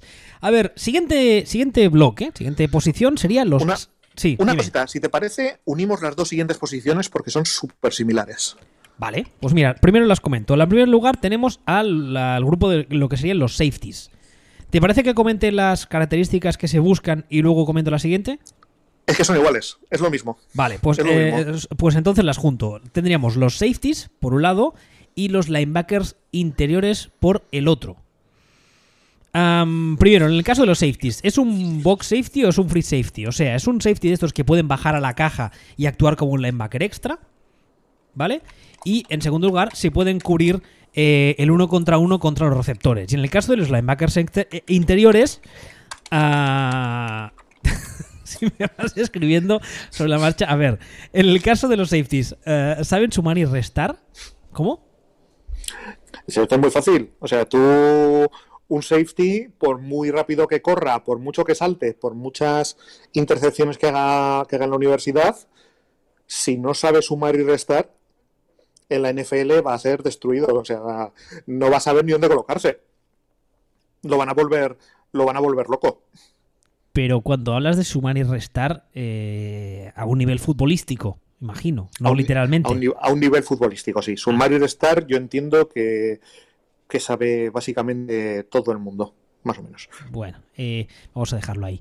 Decía, en el caso de los linebackers interiores, eh, saben cubrir, lo cual los convierte muchas veces en un safety de facto, si los ponen lejos de la línea y si, si tiene cerebro es un linebacker. Los linebackers no tienen cerebro, todo el mundo lo sabe eso. ¿Estás seguro? yo creo que eran los linebackers de antes. No, a ver, coñas, aparte, los linebackers ah, actuales, eh, muchas veces se habla de ellos como los quarterbacks de la defensa, y es verdad. Necesitan tener un uh, fútbol IQ muy alto que les permita ah, que les permita descifrar sobre la marcha los ataques de pase que cada vez son más complejos y como decíamos ahora, si sabe cubrir, porque muchas veces e, es lo que tú decías, las dos posiciones muchas veces se intercambian en el campo. Vemos a muchos safeties bajar que tienen habilidades como, como, como pegadores y que se convierten en linebackers de facto. Y muchas veces vemos a muchos linebackers interiores que van muy atrás y que tienen capacidades ah, como ah, en, cobertura a la hora de, cubrir a los receptores y se convierten en safeties extras de facto. O sea, es lo que muchas veces el, otro día estaba hablando en Twitter de esta barrera que cada vez se desdibuja más entre los eh, lo que sería la línea defensiva y los linebackers, el, gran paquete que forma el front seven. Y aquí tenemos otro caso muy parecido, que la, línea que separa o que tradicionalmente ha separado a los safeties de los linebackers cada vez se desdibuja más porque tenemos a hombres que pueden jugar un poco las dos, los dos roles, ¿no? el linebacker interior que, se convierte en un safety y el safety que se convierte en un linebacker extra. Y esto, por ejemplo, a mí me viene en la cabeza el caso de, Seattle. Por ejemplo. Sí, sí. Con, con en su día, con, con el Thomas, cuando estaba en su, en su momento de, de prime físico, en su momento top, físicamente hablando, eh, en muchas ocasiones veíamos que era un linebacker extra de pleno derecho. Por, por habilidades, por, por, habilidades como, como sobre todo como, como pegador, ¿no? Como hitter, que es como lo llaman los Yankees, que era, bueno, era, era eso, era, era otro linebacker. Con, con los. con los. Con los. Eh, no sé cómo decirlo. con la, las capacidades que te daba eso a la hora de, de, plantear el partido defensivamente hablando. Las cartas que te daba para jugar, ¿no? Porque tenías un safety que cubriendo era bueno como otro safety o como los mejores, pero al mismo tiempo era como un linebacker extra. Claro, mira, de hecho, esos Seahawks son un ejemplo muy bueno de los problemas de estas dos posiciones. O de la diferencia de matiz. Porque aquellos Seahawks tenían dos safeties que eran muy buenos. Que eran muy, muy buenos. Y ahora mismo me he quedado bloqueado. Estoy como Homer Simpson hablando del sexteto cervecil y no me acuerdo de quién era el otro safety de los Seahawks pero que fue que el, fue MVP el, de una el, Super Bowl, creo. El Thomas y espérate, que no me sale, a mí tampoco. Bloque, me quedo, bloqueadísimo. Espérate. Pero bueno, tú búscalo y mientras tanto hablo yo. Vale. Eh, la cosa es que este otro safety que jugaba, que jugaba en Seahawks era un safety 100% pegador. Extremadamente bueno como safety, como safety pegador. Este otro señor, del que ahora. Cam, Cam Chancellor, quizá. Cam, Cam Chancellor, exactamente, sí. Exactamente, era muy, muy buen jugador, pero un safety pegador, 100%. 100%. No era un safety que te fuera, que te fuera a cubrir a un, eh, a un corner, no era un safety que te fuera a hacer 200 intercepciones, no era, no era ese perfil de safety. Entonces, claro, mm, una vez pues no, no, si es que era muy bueno, vale, correcto, era muy bueno pero en realidad la defensa te la condicionaba más eh, el Thomas. Y te la condicionaba más el Thomas porque era más versátil. Entonces, tú vas a seleccionar, vas a buscar, y cuantas más cosas sea capaz de hacer un jugador, más válido es. Y en concreto con los safeties y con los, eh, con los eh, linebackers interiores, ahora mismo es mucho más evidente. Porque un linebacker interior tiene todos los números de acabar teniendo que cubrir a un, a un tight end receptor. Pero todos los números. Entonces, primero, tiene que, tiene que ser capaz de diagnosticar a, de diagnosticar la jugada, tiene que ser eh, tiene que ser capaz luego posteriormente de ejecutarla. O sea, necesitas que piense y necesitas que sea capaz de cubrir a, a ese receptor de primer nivel. Y con los safeties un poco lo mismo. Mira, eh, tenemos un ejemplo también en este draft que es el, que es Savage, el, safety que ha, que ha, seleccionado Packers, número 21, creo recordar. Ese chico ha subido muchísimo en, en, el draft las últimas semanas por la capacidad que tiene para hacer un poco de todo. O sea, es un free safety, que como ya, hemos, como ya estábamos diciendo, siempre vale más que un strong safety. Y su, y es alguien que es capaz de en defensas en defensas níquel, en defensas mmm, con más con más secundaria en el campo de hacer múltiples funciones. De coger receptores, si te ponen cuatro receptores, coger el a uno de ellos, leerlo y cogerlo. Eso es lo que convierte un safety, hace que pase de ser top 15, digamos, o top 20 a del 20 para atrás. Y con los linebacker interiores lo mismo. Un linebacker interior que se dedica a repartir hostias en este NFL, no lo ves en primera ronda. O es muy difícil verlo, o no debería estar. Vale, uh, entonces ahora te voy a hacer, voy a coger tu argumento y te voy a hacer un poco de trampa a ver cómo me lo, cómo me lo, uh, cómo lo razonas. En primer lugar, un inciso muy rápido. Uh, creo que aquí estaremos todos de acuerdo que Darnell Savage es un nombre extremadamente molón para un defensa NFL. A mí me, a mí me recuerda mogollón, mogollón a Vandal Savage. Pero esto ya es movida de friki de los cómics. Sí, sí, sí, a mí me pasa igual, eh, del, del, universo DC. Uh, entonces, uh, cogiendo tus argumentos, ¿por qué Kevin Bush, linebacker de Michigan, uh, linebacker interior, está en el 10? O sea, ¿tú, ¿tú le ves capaz de hacer lo que decíamos ahora no, como linebacker interior no, de caer a cobertura? No, para mí es un error. Vale. Para, mí es un, para, mí está mal, para mí está mal drafteado. Vale. ¿Y por qué Darnell Savage cae hasta el 21?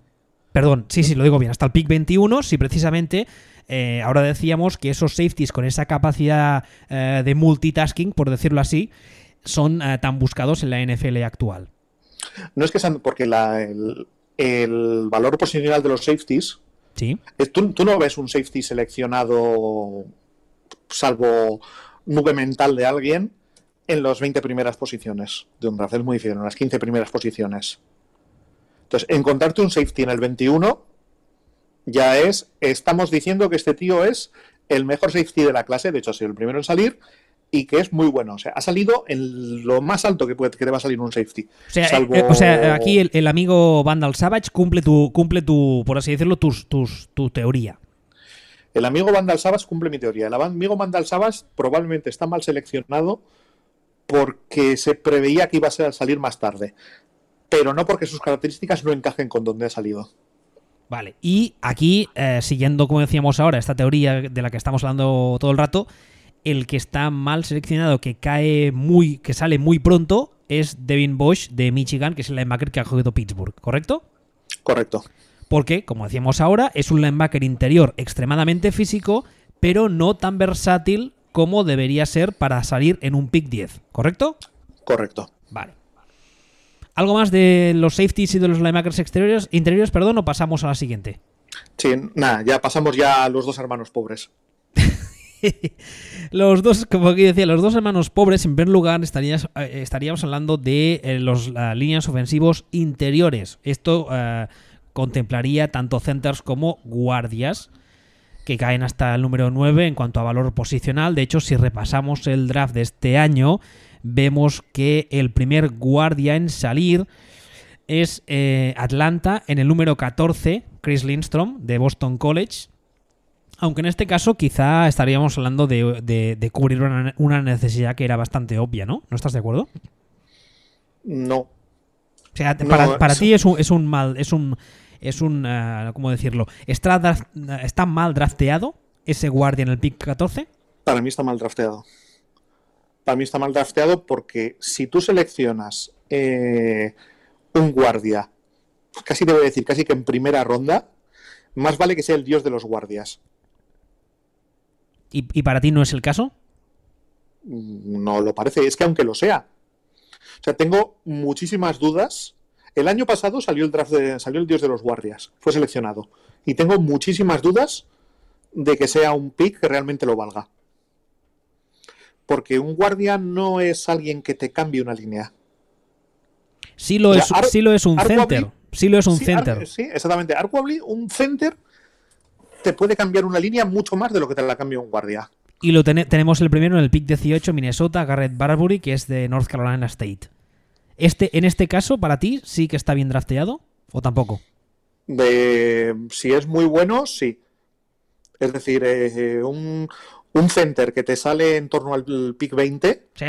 no, estamos, no estamos valorando el jugador en concreto ahora mismo, ¿eh? estamos valorando la posición. Tú dices que si un center es muy bueno, sí que puede o sí que debería salir en, en qué? Del, del 0 en, torno al 20, Vale, del 0 al 20. En ese entorno. Y un guardia, mm, venga, va, aceptamos barco.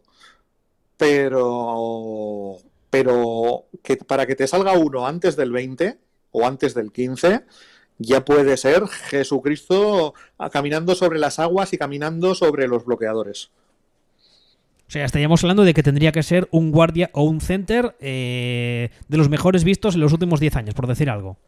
Sí, sí, sí. Vale. Eh, yo creo que de las líneas interiores nada más. Y ahora vamos a la última. ¿Sabes que una, sí, dime, dime. Una, una, cosita solo, ¿no? Es porque es porque hay un, ejemplo bastante claro sobre esto, ¿no? Que es eh, Quentin Nelson. O sea, Quentin Nelson salió, salió el año pasado por los Colts, fue un pick 6, es un guardia. Es Jesucristo de los guardias. Entonces, em, y aún así, este es el jugador que te iba diciendo yo que me generaba dudas y aun siendo el Jesucristo de los guardias, un pick número 6. Tú piensas que una línea ofensiva es eh, básicamente es tan buena como el peor de sus integrantes. Sí, eso, eso es lo de decir, ¿no? Que la cadena es tan fuerte como el más débil de sus eslabones. Entonces, los tackles puedes obviarlos hasta cierto punto, porque cada uno va por un lado y tiene una función un poco más... Muy, muy diferente, muy diferente, la verdad.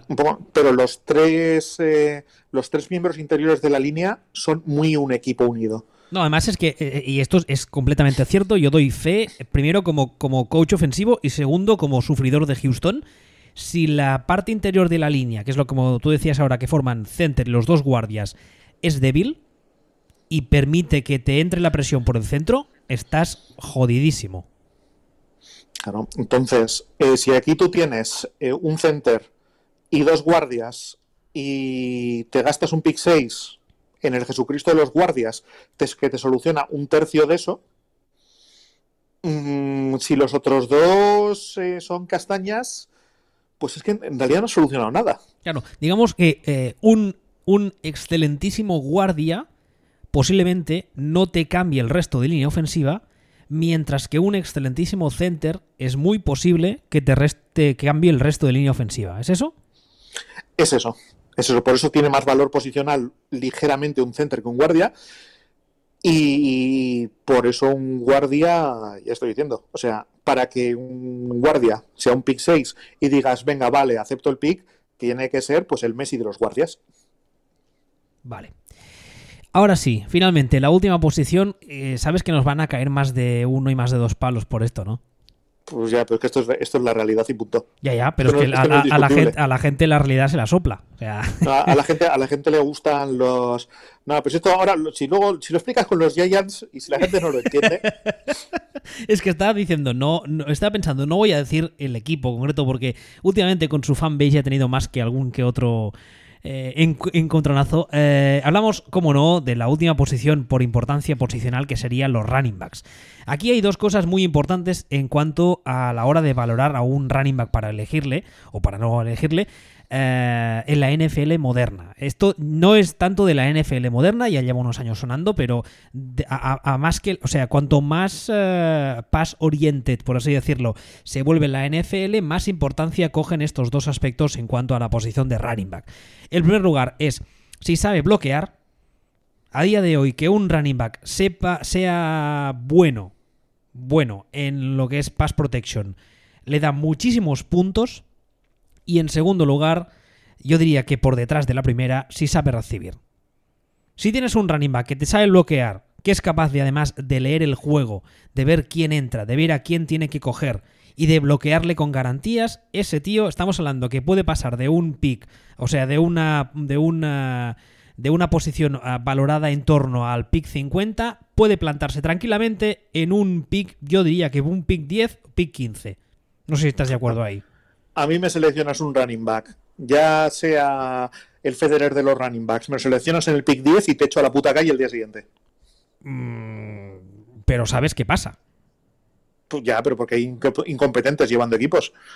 Bueno, y en segundo lugar, como decíamos ahora, si sabe recibir. Vale, ahora vamos a centrarnos en el ejemplo que todos tenemos en la cabeza, que es el de los Giants el año pasado con Saquon Barkley.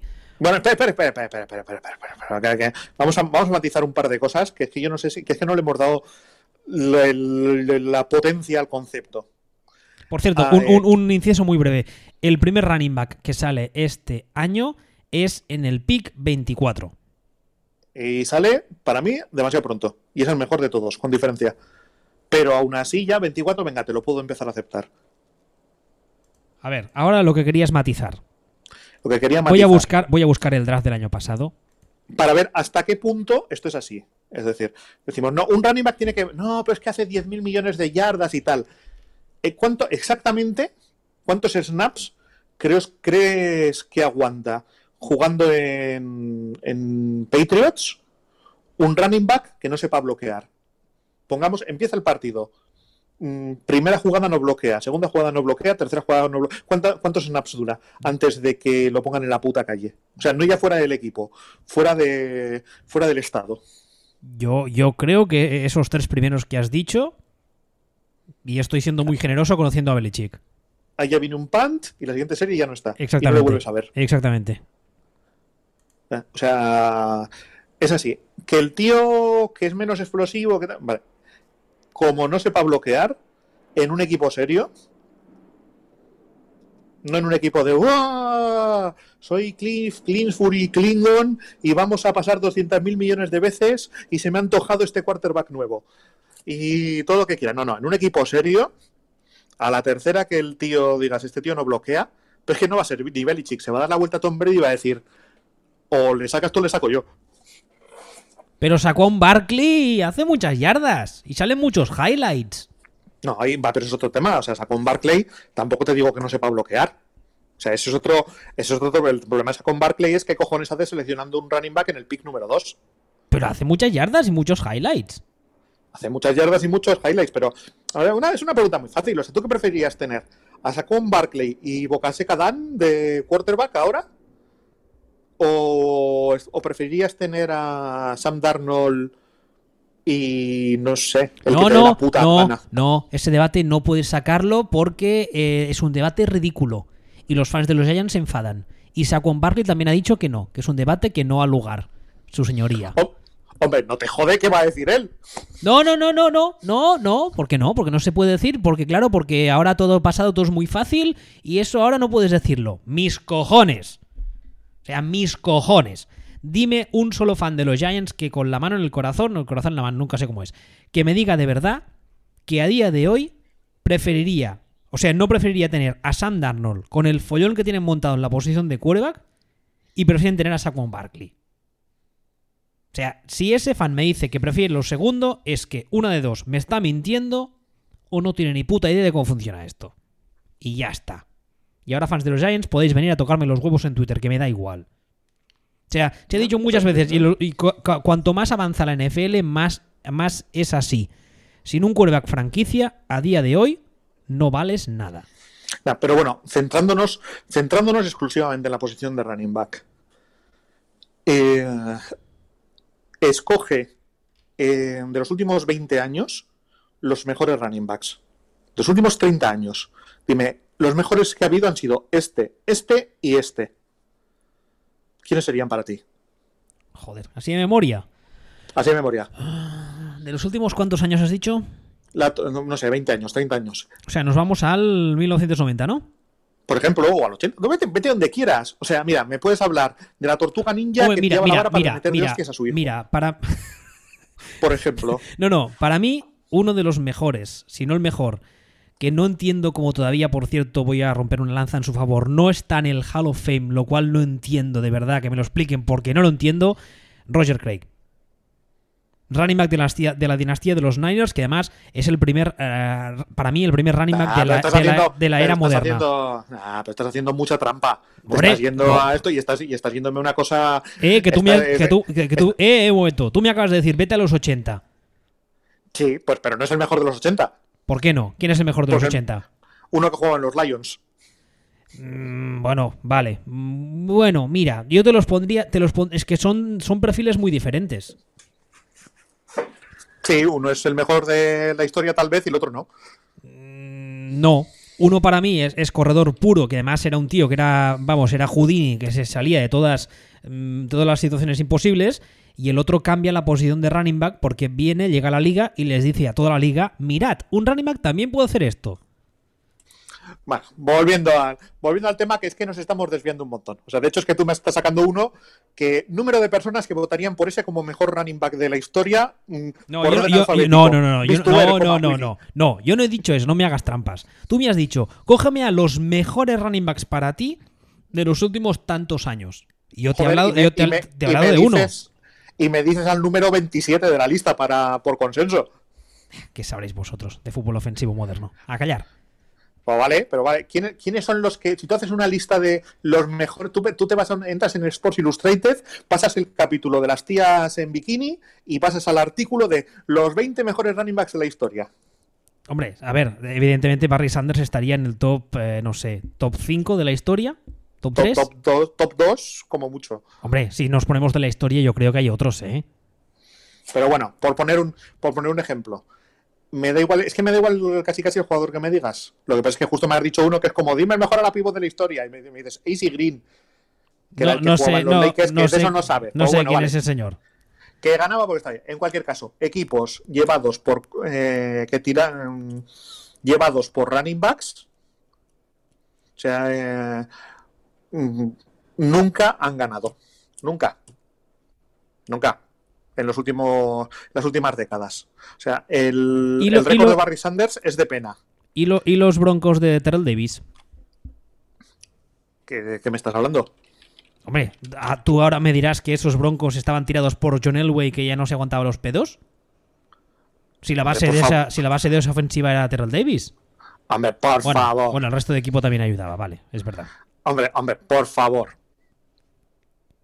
Bueno, vamos a vale, ver. Tú ahí, lo vale. que, tú ahí lo que me estás diciendo, tú ahí lo que me estás diciendo es un running back, un buen running back, muy bien rodeado, Sí, sí, es, puede, es ser, verdad. es puede verdad. ser una pieza válida. Es verdad, sí. Porque ese equipo tenía una defensa acojonante, tenía un Tyrion Hall of Famer, tenía un quarterback que no era manco. Vale, sí, es verdad. Eso, ahí he hecho trampas, vale. Eh, equipos estoy- tirados, tirados al diciendo 100% por running backs. Los Dallas Cowboys de Mitt Smith, es broma, es broma, que no se enfade nadie, es broma. ¿No? O aunque no sean, aunque no sean tirados. eh, O sea, no te vas a acordar de ningún equipo porque no existen. Porque son equipos de mierda. Porque son equipos que no han ganado. Ese es el, pro- ese es el problema. Te vas, a, te vas a acordar de los nombres, pero no te vas a acordar de los equipos. Hmm. ¿Me explico? Sí, sí, perfectamente. Pero Saquon Barley gana muchas yardas. Ya, va a ganar muchas yardas. Lo que no ganan son partidos. Bueno, pero gana muchas yardas y salen muchos highlights. ¿eh? Pero lo que no ganan son partidos. Y no los va a ganar nunca. Y vende, y vende muchas camisetas. Muchos. Y, y anota muchos touchdowns. ¿Eh? Pero que no, que no, que no, que no. Bueno, que sí, no. ya lo sé, ya. Sí, sí, sí. Sí, yo soy de los tuyos. La teoría esta, O sea, la verdad es que no. si es que es, es, es que vas a decir, no, y joder, pues que yo no he visto uno como Adrian Peterson. Mírame el récord de Adrian Peterson. ¿Y cuántos años tiene Adrian Peterson? Niños, ma- niños maltratados, uno. Anillos, cero. Eh, Exactamente, sí. Entonces, ah, volviendo a la posición y tal, Josh Jacobs en el pick 24 de Oakland, ¿no te gusta? Mm, Te lo puedo aceptar. No me gusta, pero te lo puedo aceptar. Hombre, pick 24 no es una locura en plan pick 2, como el año pasado. No, pero es que para mí en el 24 es donde tendría que entrar, es donde deberían entrar los Saquon Barclays de la vida. Y creo que este chico no lo es. Entonces, O sea, tú, tú- eh, tú- tú- o sea, para que quede claro, en este caso concreto, cogiendo el draft de este año, tú tienes un problema con el jugador, no con el hecho de que la posición sea en el 24. Tengo un problema con lo que se dice el jugador. Es decir, a mí no me gusta diagnosticar a los jugadores por lo que hemos dicho al principio de que es todo muy aleatorio. Los jugadores salen bien, salen regular, salen mal, vete tú a saber. Vale, pero, Pero tú, tú en el 24, siendo Oakland, hubiese, o sea, puedes aceptar que cojan un running back, puedes decir, vale, vale, te lo compro, pero eh, una vez has dicho, vale, vamos a coger un running back y dices, vale, te lo compro, tú hubieses ido a por otro jugador, ¿es eso? No, yo lo que te estoy diciendo es que si tú tienes el pick 24, si tú ahí valoras que hay un running back que es eh, de primerísimo nivel, que va a ser de los 3, 4, 5 mejores de la liga, venga, vale, te lo acepto. Si tú ahí valoras que es un buen running back, escoge el puto running back en la tercera ronda, imbécil. ¿Me explico? Creo que sí. O sea, ese- es una posición en la que si, si tu juicio del jugador es altísimo, ahí podemos empezar a hablar. Pero es que yo no creo que el juicio de, de Raiders de ese jugador fuera altísimo. Vale. Ahora, ahora sí que creo que te entiendo. O sea, tú hubieses, hubieses aceptado ese pick de un running back en ese pick 24 si estuviésemos hablando de un running back de la hostia, que, no crees que sea el caso. ¿Es eso? Eh, que cree, exactamente, y que creo que ellos tampoco lo pensaban. Y entonces, el hecho de que le draften en esa posición y que además suban a por él, porque es un pick que originalmente es de Chicago, ¿no? Es que, pero no nos ha quedado claro a estas alturas que Gruden es imbécil. Es que te lo estoy ligando porque aquí lo que la gente no sabe es que en la última frase del guion pones lo de los Giants, entre paréntesis, lol. Lo de los Raiders, jajaja, lol. Ah, Un saludo a los fans de los Raiders, que por cierto son una fanbase bastante, bastante sensata. Sí, Yo, los Sí, pongo- con los es- pocos es- con los es- que es por- trato, es por lo que me jode lo que les está pasando. Sí, sí, porque son, son como muy sensatos y además son los primeros que tendrían motivos más que fundados para haber perdido la cabeza ya hace años Y son gente muy sensata. O sea, por ejemplo, el que me viene enseguida a la cabeza es, Anakin Lopeta en Twitter, que es Santi, que es un tipo, es un tipo, ya te digo, me sabe muy mal por él, porque realmente lo de los Raiders es algo que no, no, bueno, no, me gustaría entrar a valorar drafts, concretos porque este programa precisamente nos hemos centrado en, no, en no hablar de drafts concretos ni de jugadores concretos, pero lo de los Raiders es... lo de los Raiders es... Da para programa, ¿eh? Sí, da para programa. O sea, si quieres lo comentamos súper rápidamente, pero, pero tú haces un draft, seleccionas a Colin Farrell en el pick número 4, que sea bueno o sea malo, es un tío que se proyectaba para el 15, pues, hijo mío, o sea... Clelin Ferrell, a partir de ahora ya no voy a ser capaz de pensar en él, no pensar en Colin Farrell, la madre que te parió. Me va a pasar igual que con Antonio, Flores. Exactamente, pues tienes el pick número 4. Si ese tío se proyecta para el pick número 10 al 15, pues es que está, es que dices, no, es que no he podido bajar en el draft. No, no has conseguido bajar en el draft. Tú llamas al número 10, le dices, ¿Quieres el, ¿Quieres pick número 4? Dame una séptima ronda. Por lo menos sacas una séptima ronda. Por lo menos. Y la sacas. Pues no ha sido al final has, al final has hecho un sobredraft de la, de la de Dios, que no hay ni por dónde cogerlo. Has seleccionado un running back en el pick 24 y has seleccionado un safety en el 27 que es un strong safety que justo acabamos de decir hace cinco minutos que si vas a seleccionar alto un safety, coño. Que sea versátil. Que sea versátil, que sepa cubrir.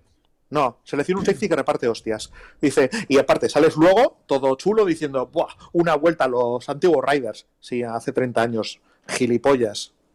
Vas a jugar como hace 30 años cuando todo el mundo está jugando fútbol del siglo XXI. Vas a ver qué guay.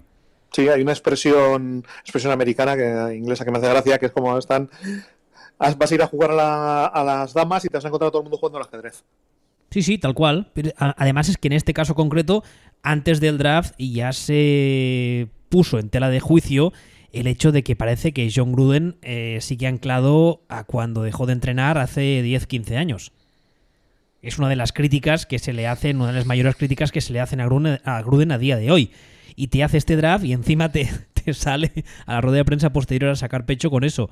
Vuelta a los antiguos Riders. Sí, claro, vas a jugar como hace 30 años campeón.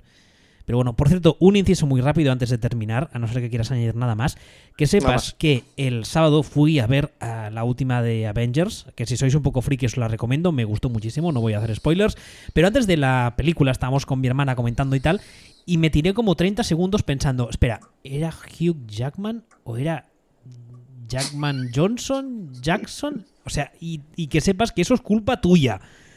Culpa tuya. Tuve que buscar en Google el puto nombre porque no me salía el nombre correcto. Pero bueno. ¿El de quién? ¿El de Hugh Jackman o el de Hugh Jackson? El del actor. El de Hugh Jackson. El de... No, coño. Espérate. Hugh, eh, no, Hugh Jackman. Y ahora me va a pasar lo mismo con el, con el Colin Farrell este de los Raiders.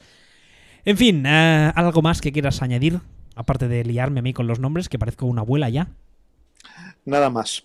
Al final hemos hablado mucho de las posiciones, pero sobre todo la cosa era que la gente se quedara con que esto es super, el acertar en un draft es aleatorio, que, que nadie draftea mejor que nadie y que a la hora de juzgar lo que ha hecho un draft, que si se siguen fijando la gente en lo que cree que es el jugador, al final los jugadores la mitad de las veces no son lo que creemos que son. Ni nosotros ni los scouts. O sea, nos hemos tirado hora y media para decir que lo del draft es una lotería. Sí, es que eso lo hemos dicho al principio. Ahí lo lleváis. O sea, nosotros hemos, nosotros hemos dicho desde el puto principio de, esto que Kaiser Sosé eh, violaba niños. Lo hemos dicho en el primer minuto. ¿Eh? Nada, ya te explico luego. No, si ya sé. Ah, vale, ahora, ya, ahora he caído, ya. Ahora me he quedado un poco loco, ya, ya he pillado la referencia. Ah, como siempre, recordaros que estamos en Twitter si nos queréis insultar, debatir, por si queréis leer cómo nos metemos con una fanbase concreta, ese tipo de cosas que hacemos con tanto consumo placer. Este señor es arroba Ball y yo soy arroba wbistuer. Eh, no sé cuándo volvemos a grabar, un día de estos, pero de momento no hay mucho más de lo que hablar, me temo. Cuando se nos ocurra trabajemos en algún argumento o teoría como esta. Exactamente. A la que vaya bien. Hasta luego.